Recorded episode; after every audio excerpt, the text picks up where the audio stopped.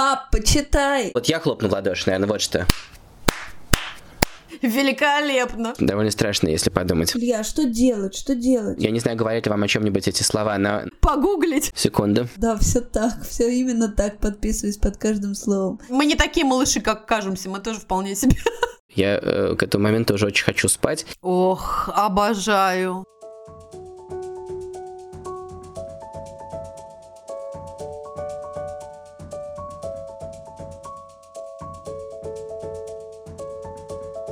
Здравствуйте, это подкаст «Мам, почитай». Самый детский из всех литературных и самый литературный из всех детских подкастов. Здесь будет много книг, предвзятых мнений и споров о том, что и как читать с детьми. А спорить и делиться мнениями с вами будем я, Катя Владимирова. И я, Екатерина Фурцева. Моему сыну Дане 6 лет. А у меня трое детей. Жене 13, Василию 7, а Тоне почти 2 года. В нашем подкасте мы пытаемся найти книги, которые должен прочитать каждый ребенок. Все рекомендации и много всего интересного вы найдете в нашем инстаграм подкаст «Мам, почитай». Нам очень важна ваша поддержка, и мы радуемся вашим чаевым. Все очень просто. Переходите по ссылке в профиле и оставляйте нам столько, сколько считаете нужным. А если вы вдруг находитесь в дремучем Перу, то можете воспользоваться нашим PayPal. Мы поднимем вашу честь чашку чая или бокал просека и накупим себе новых детских книг. А сегодня наша Катя Нигматулина в городе Санкт-Петербурге смотрит спектакль могучего «Три толстяка». Но зато у нас супер классный гость. Илья Колмановский, популяризатор науки, журналист, автор креативных просветительских проектов и интерактивных экскурсий, ведущий подкастов «Карманный ученый» и «Голый землекоп», постоянный лектор проекта «Прямая речь». И вы наверняка знакомы с его детскими книгами «Как груша попадает в мозг» и «Почему птицы не падают». А еще Илья многодетный отец. Илья, привет, мы безумно рады встрече. Привет! Спасибо, что позвали, я очень рад. Привет. Илья, ну расскажите же нам, как вы вообще сейчас поживаете и каково вообще любителю природы, науки, путешествий живется в эпоху пандемии, особенно с шестью детьми? Я сейчас как раз листаю фотографии вот момента, который был год назад. Я увидел фотографию моей последней встречи с живым человеком за пределами семьи. Я был в новой школе, и там есть человек, которого зовут Яша Борзенко, который отвечает там за э, всякую воспитательную работу. С этого момента начался очень жесткий локдаун, и я помню эти ощущения, когда мы просто выходили во дворик поиграть в футбол э, с двумя младшими мальчиками, а потом потрясающее ощущение, когда недели через три только мы поехали на дачу. Мы остались совсем без помощи в московской квартире, а на даче есть, и мы просто поехали туда прильнуть к этой помощи. устав. Припасть. Да, да, буквально. Помню это ощущение, когда выходишь из машины и поют птицы, действительно. Апрель. У нас там есть карастель, и э, есть специальный такой вид спорта, его выманить, его увидеть в полный рост. Такое необычное очень э, существо. Я немедленно поняла, что не знаю, как выглядит карастель. Я тоже не знал, это такая очень странная птица, которая ходит в основном пешком, она ростом примерно по колено и издает очень забавные звуки, которые лежат в основе ее латинского названия крекс-крекс. И это было чудо, конечно.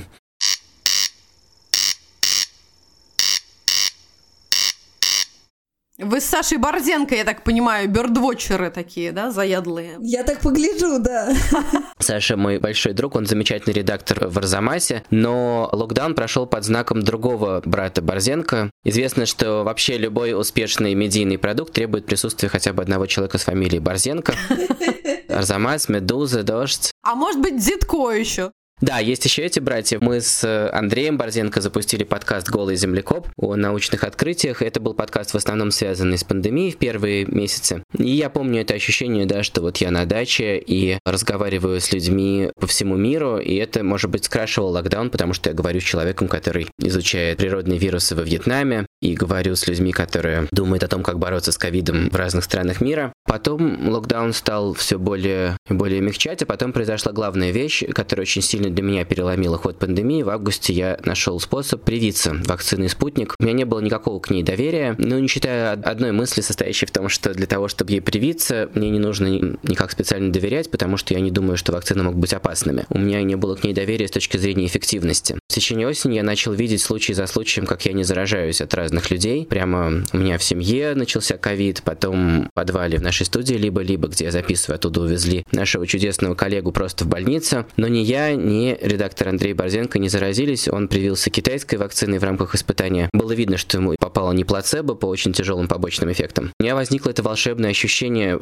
я не хочу задеть чувства людей, которые похоронили близких и продолжают их хранить сейчас, но действительно чувствую, что для меня пандемия в некотором смысле закончилась. Дальше начинается другая эпоха, когда ты очень часто сдаешь ПЦР-тест. Я за январь э, 6 раз дал ПЦР-тест и 5 раз пересек экватор. Первым таким вот попаданием в природу была Турция, Каппадокия, где я нашел усатых синиц. Там воздушные шары же эти прекрасные, восхитительные. Да, да, и это было потрясающее ощущение. Да, я прямо с воздушного шара вел прямой эфир в своем инстаграме, потому что он летел низко, он летел низко над городом, и я мог выйти в эфир. Мне дико понравился воздушный шар. Я вообще люблю осваивать разные новые способы передвижения. За прошлый год освоил Segway, много на нем ездил. До этого я помню, что вот я научился ездить на верблюдах, мне это очень понравилось. Я хочу как-нибудь долгие поход пуститься. Кстати, этот сезон был связан очень сильно с велосипедом. Я осенью купил велосипед и понял в течение зимы, что можно ездить 20-градусный мороз по очень глубокому снегу, если поставить шипы на резину. Посадил всех детей тоже. Это было очень приятно. Илья, воздушный шар, воздушный шар детей берут, там вроде 7 лет только я смотрел. Я вспоминаю, потому что ну, я живу с шестью детьми, двое из них оказались кападаки с бабушкой и дедушкой без меня. Я помню, что там самый маленький, он смотрел через такое окошко, которое есть не очень высоко в воздушном шаре, не через бортик. Но вот тут я был с двумя детьми в возрасте 1, 11 и 13 лет, и им очень понравилось. Еще бы. Очень круто. На самом деле я тоже привелась уже спутником, и тоже немного уже в бронежилете себя чувствую, но все же да, не настолько. Очень классно. Не хочу сглазить, но я чувствую себя совершенно неуязвимым. Просто я говорю, что я боюсь сглазить, я имею в виду, что мы не знаем точно, как спутник будет взаимодействовать. Ну, это защита, точнее, как мой иммунитет будет взаимодействовать, скажем, с южноафриканским вариантом, когда он к нам придет. Судя по всему, против британского он защищает.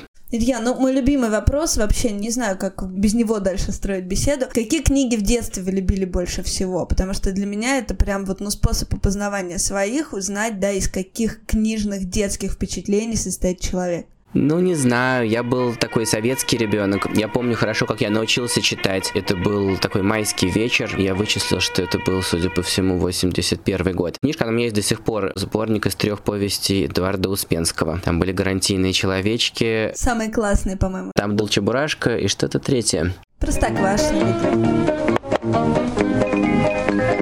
Это я, почтальон Печкин, принес заметку про вашего мальчика. Точно, Простоквашино, да. Образ побега мной совершенно овладел. Во всех этих трех книжках были очень важные для меня образы. Гарантийные человечки — это вот образ такого микромасштаба, примитивный анимизм, где что у предметов есть душа, то есть этот микромасштаб, в котором что-то очень интригующее. Чебурашка — это бестиарий, по сути. Это книга о заговоривших животных и их отношениях. И вместе с тем, наверное, это книга об одиночестве. Хотя, наверное, в большей степени Карлсон — это книга об одиночестве. Это правда. Довольно страшно, если подумать. Простоквашино, наверное, это самый важный из этих трех книг для меня, потому что здесь есть идея эскейпа, идея побега. И мне до сих пор часто снятся сны, но чаще они связаны с чем-то репрессивным. Я представляю себе, что я убегаю от какой-то опасности путем очень остроумного побега. Узник замка Ив буквально. Да, да, что-то в этом духе.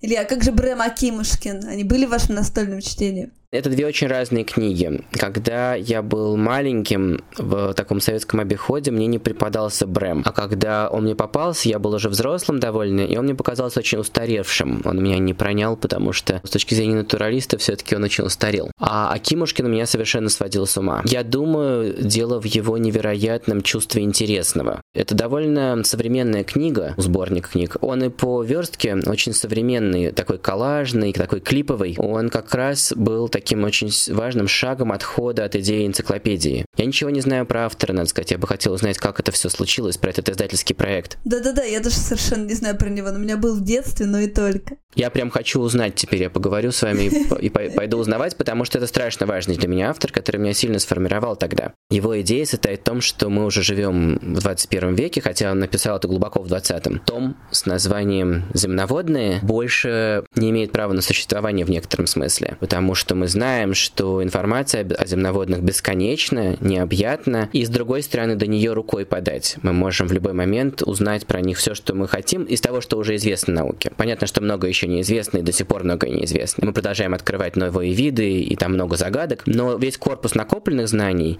с одной стороны, необъятен, а с другой стороны, доступен нам, если мы захотим что-то конкретное про них узнать. Поэтому, как бы говорит нам Акимушкин, разговор, который я с вами поведу, будет строиться совсем по другим лекалам, не академическим. Разговор будет основан на моем чувстве интересного, на том, что я выберу. И это такой замечательный клиповый подход, который мне чрезвычайно симпатичен, что я выберу для того, чтобы оставить у вас нечто более важное, чем знание, для того, чтобы сформировать некоторые ваши мировоззрения, для того, чтобы вы поняли, кто есть кто среди земноводных. И это дико интересно. Очень круто.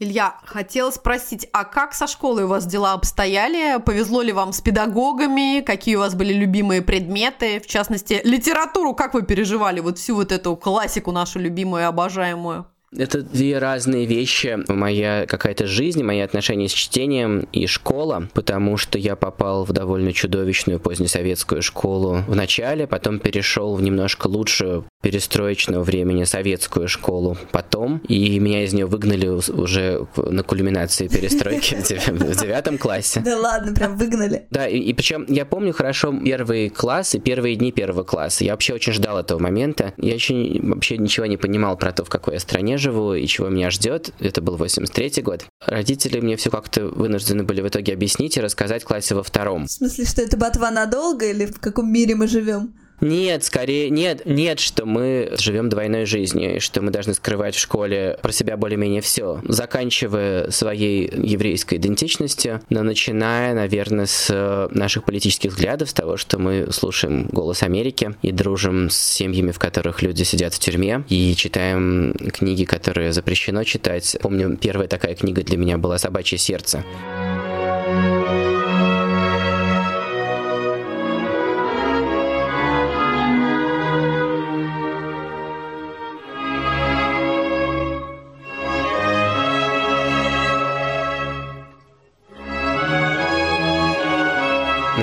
Сам издат, и она была действительно напечатана с такой слепая третья копия на машинке. Действительно чудесный. Следовательно, разруха не в клозетах, а в головах. Ох, обожаю. Ох. Неприличными словами не враться! И следующая была «Верный Руслан». Видите, обе эти книжки связаны с наукой. «Собачье сердце» понятно, почему связано. А «Верный Руслан» — это, наверное, один из самых лучших бестиариев, одна из лучших книг, где звучит голос животного, и великий писатель Владимиров для нас потрясающе рисует менталитет собаки. Но я помню, что в первые дни я был очень очарован, мне понравилось все, и какао из ведра, и этот бутерброд с колбасой.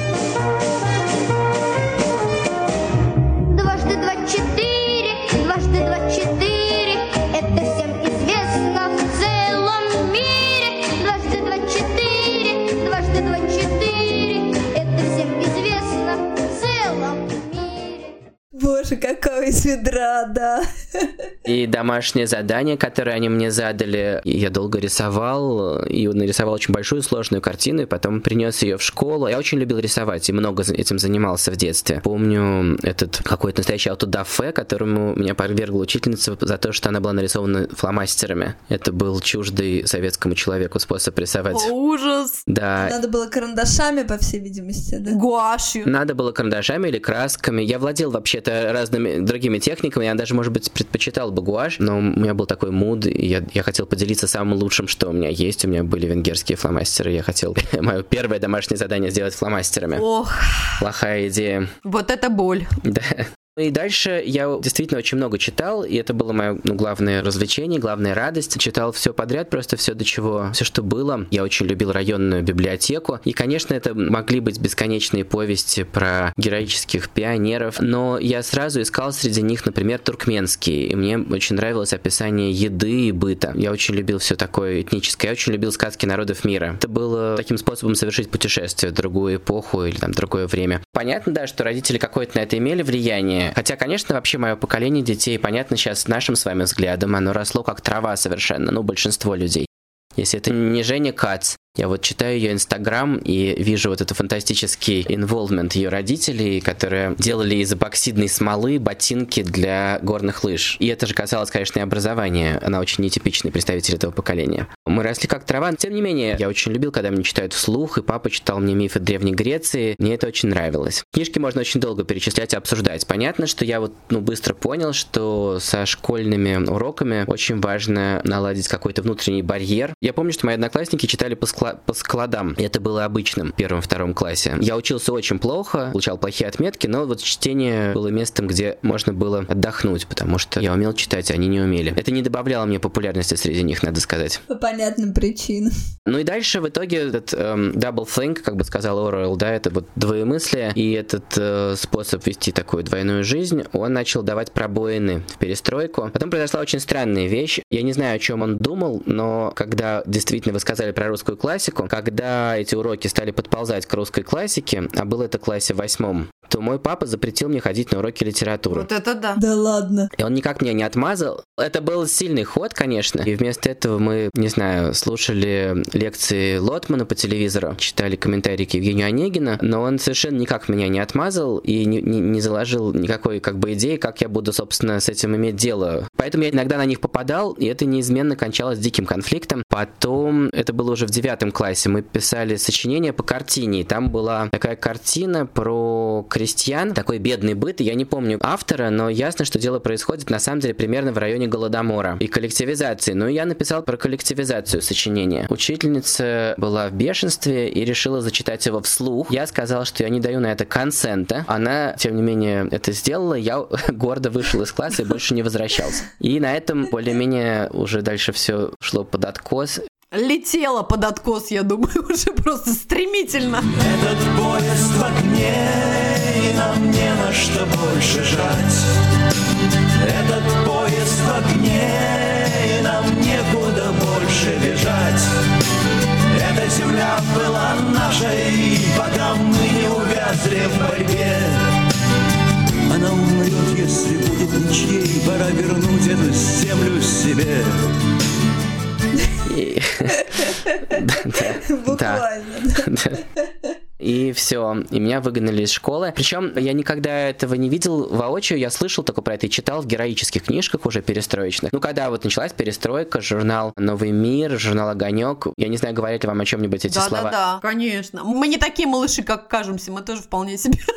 Окей. Да, ну конечно, ну конечно. 80-х. Мгм. А плюс еще старшие братья, как раз, да, выписывающие новый мир и все на свете, да. Ну вот это я все читал тогда уже залпом, когда оно выходило, и все, что было разрешено публиковать. Я читал во всяких героических книжках, что такое бывает, но увидел это вот впервые глазами, когда ты приходишь на экзамен, и тебе там просто ставят на 2 балла меньше, на 3 балла меньше, и меня выгнали. И тогда я поступил в две очень хороших школы, выбрал одну из них. И вот тут произошла потрясающая вещь, потому что я оказался в таком месте, где, во-первых, не стыдно, среди детей считается не стыдно хорошо учиться, а во-вторых, было дико интересно. И последние два года я жил, ел и спал в школе. А что это была за школа, Илья? Это была 57-я школа, начало 90-х. Над входом в школу висел слоган «All you need is love».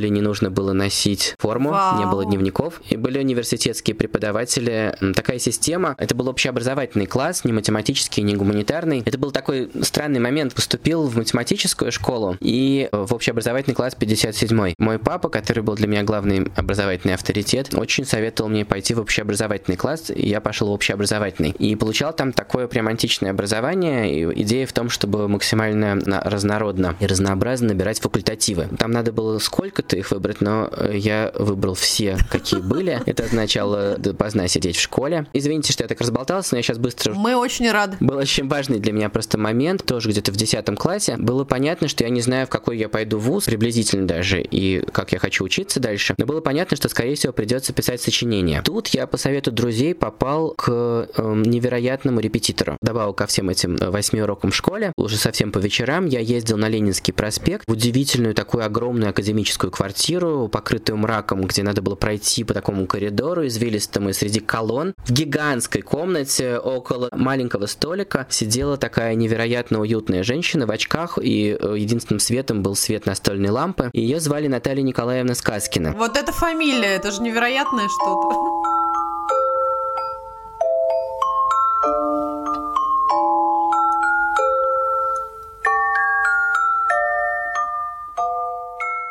Она открыла мне вообще мир литературной критики. Я не понимал, как это устроено, я не знал, что книгу, не знаю, «Горе от ума» можно читать, сравнивая параллельно полдюжины критических текстов про нее. И меня это совершенно потрясло и очень засосало. Дальше я два года очень плотно у нее учился, не имея в виду, что это важно для поступления, а имея в виду, что это важный кусок образования. Это было очень увлекательно и сильно повлияло на мои отношения с чтением.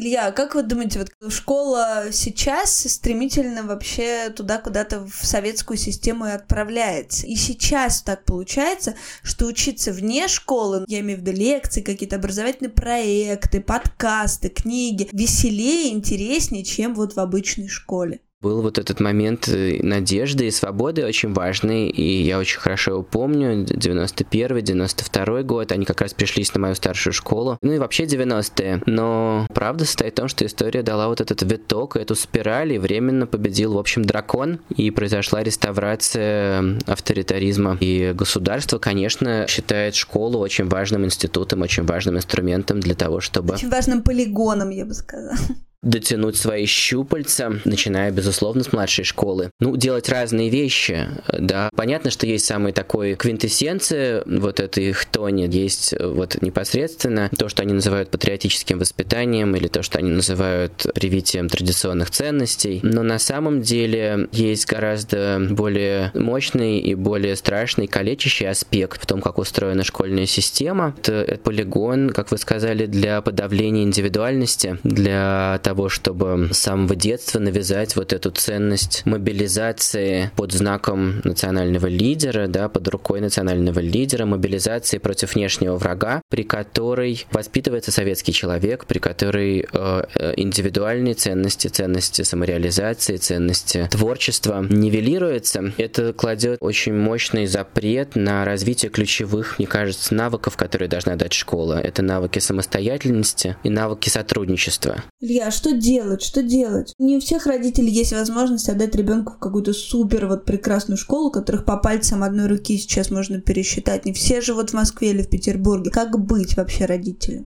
Я не дам рецепта, к сожалению. Мне кажется, что дело плохо. Эта картина, которую вы рисуете, это картина человека, попавшего в экстремальные обстоятельства, э, который попал в беду. Он и его ребенок попали в беду, им надо выживать. Если они не могут уехать из этих обстоятельств, если они не могут сменить эти обстоятельства, им надо как-то выживать. Я думаю, что главное, что ребенок должен чувствовать, это безусловную, безусловную, в буквальном смысле, unconditional, безусловную поддержку родителя. Это у меня было в моем даже вот этом аду школы имени Рихарда Зорге, где я учился. Я знал, что бы мне ни говорили в этой школе, они не правы. Я знал, что я приду домой, и там будет другая правда. Я знал, что никакие инструменты, репрессивные инструменты, которые есть у учителя, не должны менять мою самооценку. Ребенок должен иметь безусловную в этом смысле поддержку родителя против этой системы, против этой личности учителя.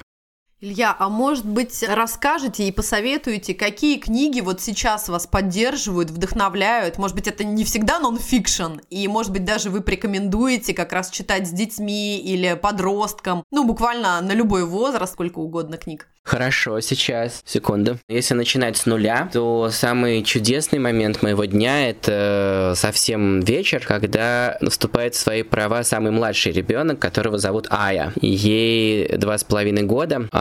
Ужасно трогательная и какая-то крутая очень. Она очень хорошо знает, что ей надо. И она твердо знает, что вечером я ей полностью принадлежу. Она на меня забирается и требует читать, и ей можно читать бесконечно, и этим она чудесная. Из всех детей, с которыми я живу, ей можно читать бесконечно. Я это очень люблю. Мне кажется, это младшие дети, они вот имеют такую да. особенность. У меня младшая дочка абсолютно такая же и да, ведет да. себя точно так же. Да, единственное челлендж это не заснуть. Я к этому моменту уже очень хочу спать. Я помню, что я просыпаюсь от ее громкого крика. Баба, ты что, все время засыпаешь? Папа, читай! Это буквально то, что она говорит, да, она говорит, папа, почитаем. Тут мы с ней открыли новую серию про Бобо, семейство лесных сонь. Они невероятно не похожи на Сони, их поведение автор нисколько не заморочился вообще тем, чтобы это были Сони. Погуглить.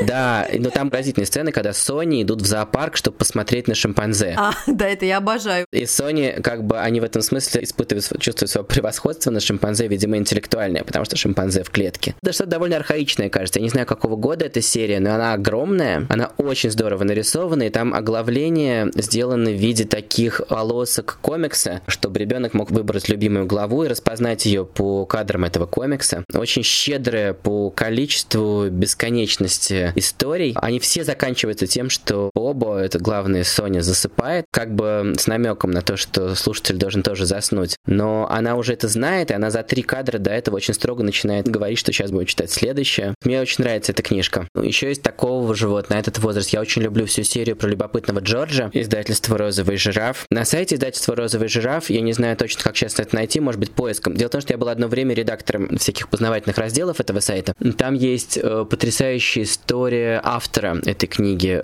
человека по фамилии Рэй, который вывез э, рукопись э, любопытного Джорджа буквально на велосипеде в момент, когда нацисты оккупировали Париж. Да, да, прекрасная. Ой, да. Крутая история. Ну, я очень предвкушаю с Айкой, мы очень много всего прочитаем дальше следующим и следующим шагом. Это этот возраст маленький, э, два с половиной. Есть дальше ребенок 7 лет, но ему в основном читает моя жена. Поэтому дальше есть ребенок 11 лет. С ним вообще интересно, потому что он немножко по своей траектории развивается, и в младшем детстве он вообще не воспринимал книги на слух, ему нельзя было читать их вслух. У него не формировался никакой образ, ему делалось скучно. Сейчас ему 11, и он наконец до этого дозрел, и теперь можно читать ему вслух. Я с большим удовольствием это делаю. И эта книга, не знаю, на медне Парфенова. О, очень классно. Ничего себе. Он очень ее любит, да. С ним надо обсудить вечером полностью весь сайт Дождя, который он к моменту вечера уже весь послушал, и новости всякие основные про всякие задержания и вообще что происходит. И еще есть такая потрясающая книжка с ним, которую мы сейчас читаем. Уоррен 13. Невероятно красиво сделана и очень увлекательно. Мы ее читаем, нам это с ним очень нравится. Дальше есть ребенок, которому 13 лет, и с ней так все устроено, что она очень любила, когда я читал вслух. Это было мое любимейшее занятие. И дальше уже после развода э, были еще следующие, следующие книжки, которые я читал ей вслух, иногда по телефону, иногда, когда она у меня. По-моему, последнее, что я читал, было «Бесконечная история», изумительная книжка, вслух. Я помню, у нас с ней была длинная поездка в Японию, мы с ней вдвоем ездили. Это было последнее, что я ей прочитал. Потом, как сказал мне Даниэль Пинак, брал у него интервью. Это вообще-то единственное интервью, которое вышло по-русски. Трудно очень его взять интервью, он не дает интервью, но я нашел какие-то выходы на его пресс-секретаря. Я помню, что она устроила мне экзамен на мое владение французским, которое очень, надо сказать, рудиментарное. Messieurs, je ne mange pas six jours. Messieurs, je ne mange pas six jours.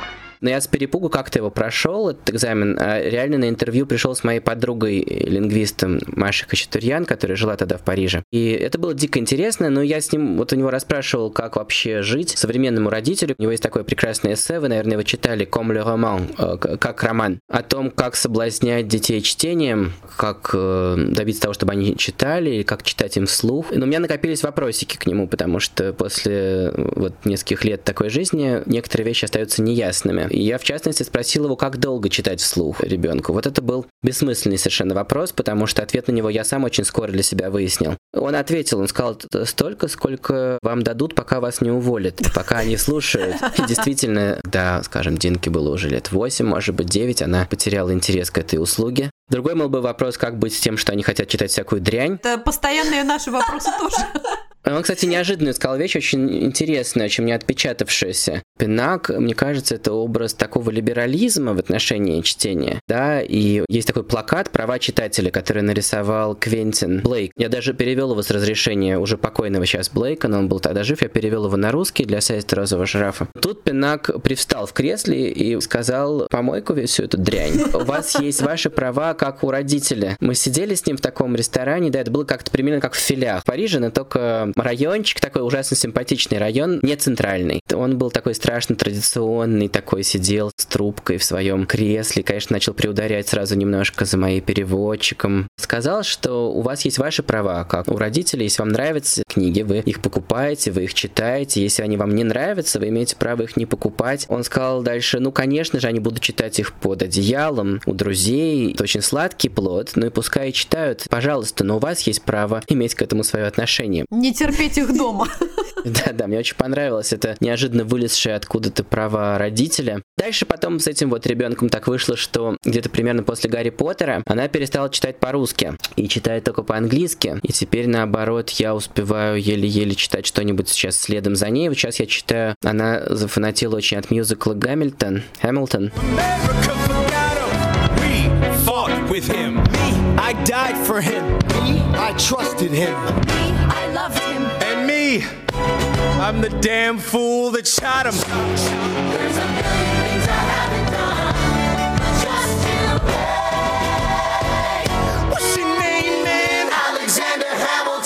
Ой, потрясающе. Мы как раз переехали в Америку, да, и нам первое, что наши друзья сказали, что обязательно надо посмотреть мюзикл, потому что вы должны сейчас проникнуться духом. Да, это такой крутой очень рэп про 18 век, очень действительно увлекательно, но и Динка захотела, чтобы мы нашли книгу, которая вдохновила автора либретто, и вот сейчас мы читаем эту историческую книжку, точно, точнее она читает, а я очень сильно от нее отстаю, потому что я медленнее читаю по-английски, чем она.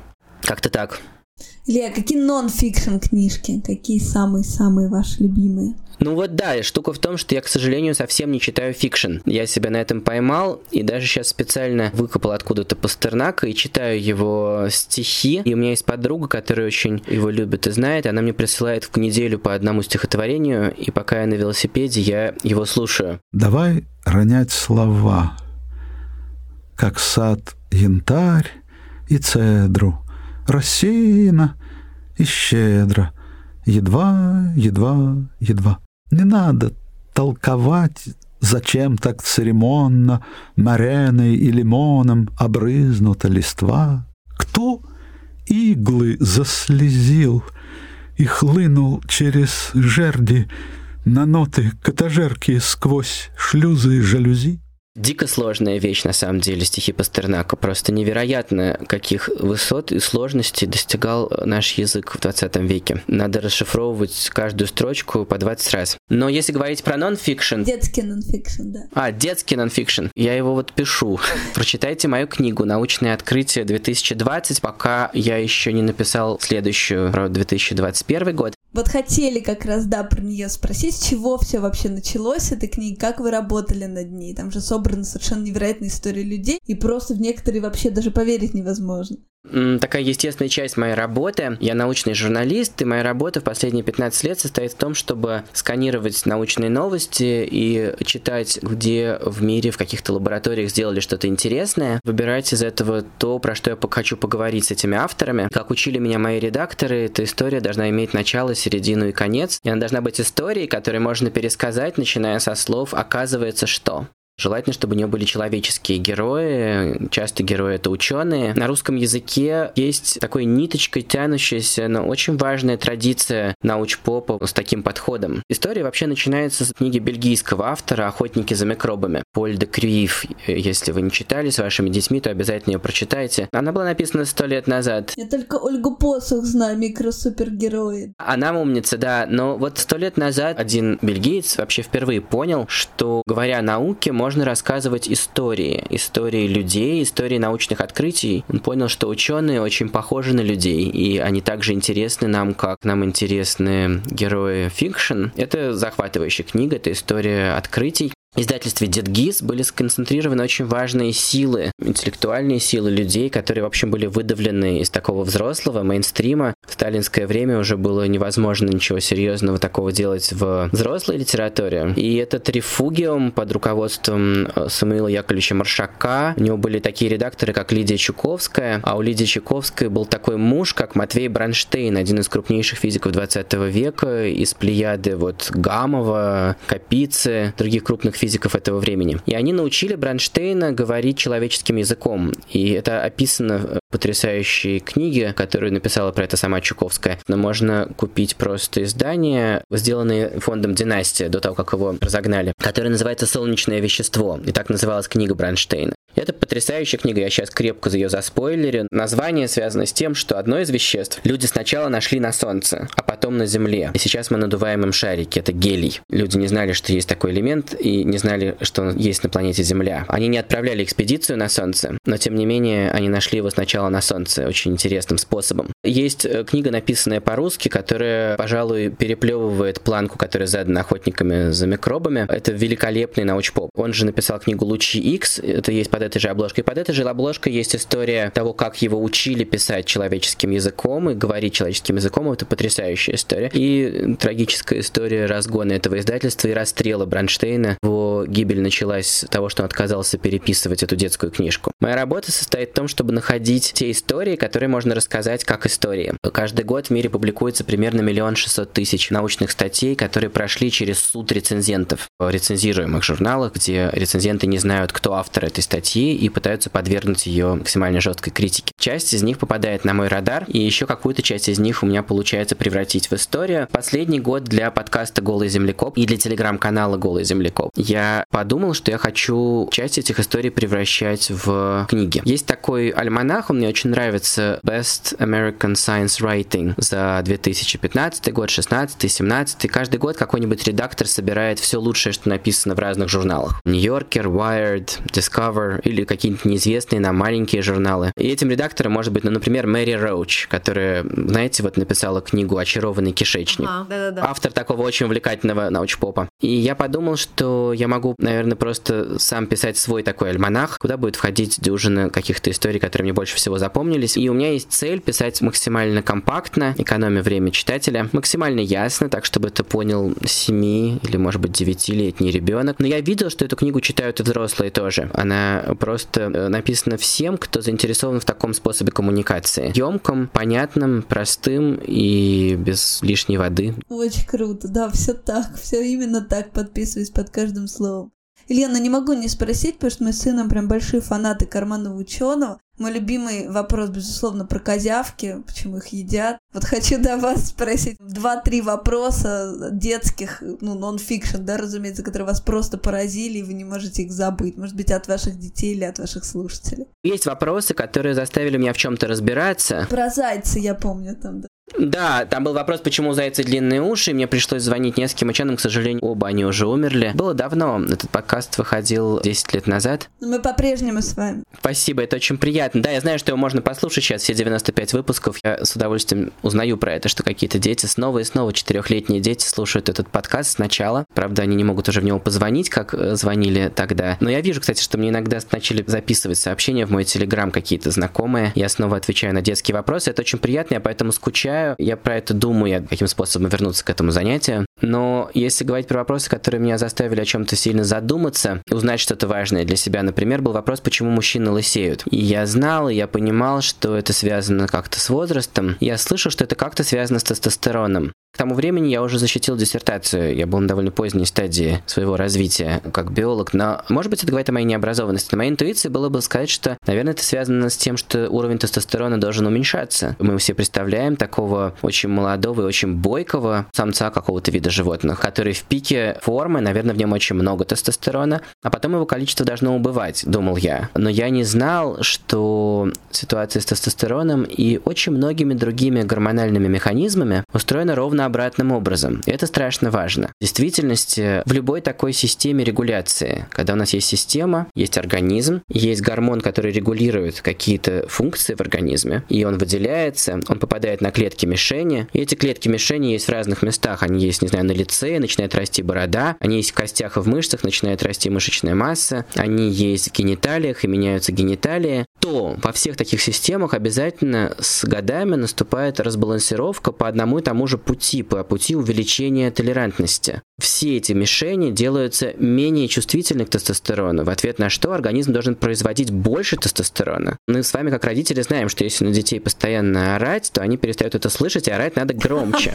Они развивают толерантность, слава богу, да, к нашему ору. Все клетки мишени развивают толерантность тестостерона, а значит, организм производит больше тестостерона. С годами годами больше и больше и больше тестостерона. Но организм слышит его хуже и хуже и хуже. Волосы на темени оказываются жертвой этой гонки вооружений. Эти фолликулы перестают производить волосы, когда в организме слишком много тестостерона. А вот, не знаю, волосы, например, в ушах и в носу растут сильнее. Образ такого старика карикатурный, это образ человека, у которого... Я заметила, что у меня начали расти в ушах такие волосы, и что у меня начали куститься брови, как у моего деда, я хорошо это помню. Судя по всему, результат того, что количество тестостерона увеличивается. Узнав это и ответив на этот детский вопрос, может быть, чуть-чуть попроще, чем я сейчас вам рассказываю, я стал задумываться и понял, что это так в очень многих системах, и люди доживают, например, до своего диабета с возрастом. И это ровно та же история, только речь идет про увеличивающуюся толерантность к инсулину. И в действительности это большая философская вещь. С годами увеличивается толерантность ко многим вещам, и это имеет всякие интересные следствия, как положительные, так и отрицательные.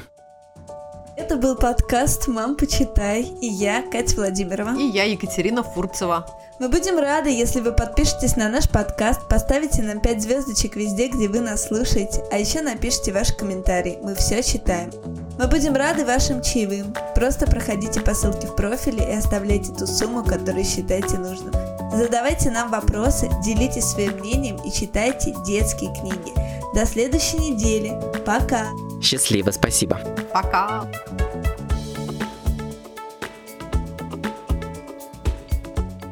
Мам, почему?